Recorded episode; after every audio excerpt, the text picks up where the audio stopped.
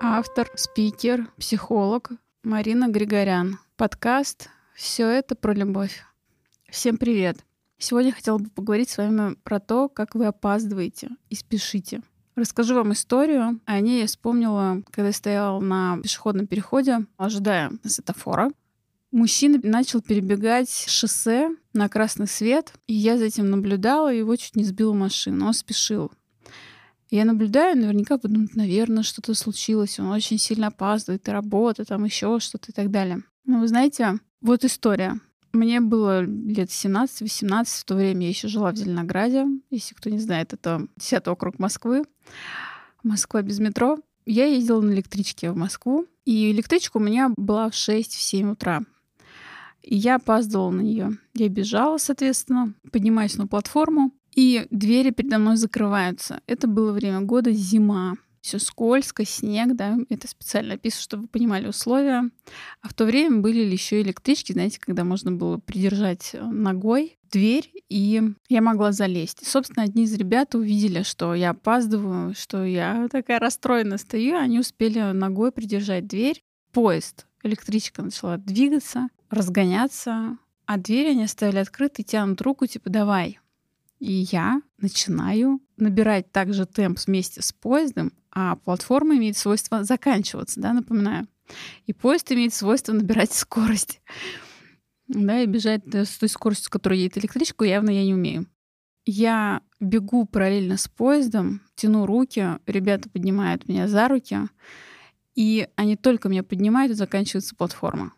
Тогда вот, чтобы вы понимали, это был где-то какой-то год, получается, 2000 где-то седьмой, девятый. Тогда я работала, это в одни из первых моих работ были наемных. Я работала за 8 тысяч рублей в месяц. Я работала, чтобы работать. Случилось так, что я тогда задала себе вопросом, а стоит ли моя зарплата 8 тысяч рублей моей жизни? Вы знаете, вот нет. Более того, могу сказать, никакие деньги не стоят вашей жизни да, и вашего здоровья. И более того, могу сказать, что люди, которые действительно боятся опаздывать, как я тогда в, то, в свое время, да, вот это гиперответственность, гиперконтроль, что надо везде все успеть, что быстрее, быстрее, все надо, надо и так далее. Вы знаете, ведь это и про то, как вы живете в принципе, про то, как вы относитесь к своему телу, то, как вы относитесь к своей жизни, то, как вы относитесь вообще к себе в принципе, да, то есть вы ставите на кон свою жизнь, у вас в приоритете не вы, а кто-то или что-то. Более того, сейчас рассказываю, вспомнила историю, когда в свое время, я еще была тогда маленькая, папа, я помню, потом рассказывал эту историю, когда, так как он работал на стройке прорабом, мосты, очень большое количество мостов в Москве они строили, и они занимались кровлей. Кровля предполагает работу с огнем. Там есть газовые баллоны. И один из сотрудников не посчитал нужным соблюдать технику безопасности, потому что он хотел что-то там сделать быстрее и лучше. И все сложилось так, что у него произошел ожог четвертой, ну там третьей или четвертой степени лица и рук. Соответственно, отец уже не думая о том, что и как, он просто быстро сажает его в машину, его, еще кого-то, и они просто... То есть скорую вызывать бессмысленно, потому что пока она приедет, человек может умереть от шокового, да, болевого ну, боли. И что он делает? Он просто топит, просто на газ фигачит и едет. И в этот момент мой отец ставит в приоритет жизнь того человека, забывает про свою жизнь, про другого пассажира и так далее — в конечном итоге, конечно же, конечно же, они попадают в аварию. Причинно-следственная связь, да, это логично.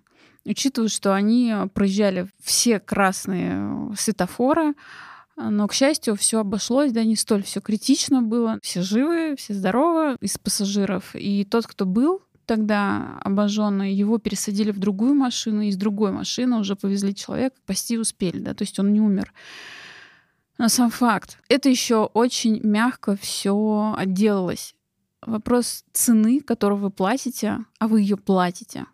Любой человек платит цену за, то, за тот риск, который вы делаете. Я не призываю не действовать, я не призываю не рисковать, но я призываю осознавать, какой риск, какую цену вы платите, когда вы выбираете перебежать дорогу, запрыгнуть на электричку движущую, садясь в машину, да, и гоня под 200 и так далее. Но довольно часто люди всегда думают, ну, это с кем угодно не про меня. Либо люди настолько вовлечены в ситуацию, настолько вовлечены в проблематику, фокус внимания сосредоточен не на себе, а на других людях, сосредоточен на том, что нужно решить, на том, что нужно сделать, чтобы заработать, или для того, чтобы кому-то понравиться, чтобы вам сказали, какой вы хороший, чтобы вас выбирали, любили, вы были нужны и так далее. То есть ваш фокус внимания в вашей жизни сосредоточен на чем-либо, но не на вас самих. И, соответственно, вы в этот момент не проживаете себя, вы просто существуете, и вы обслуживаете те истории, которые происходят в вашей жизни. Вполне вероятно, у кого-то возникнет вопрос, а как тогда жить, о чем ты говоришь, Марин? Ты вообще о чем?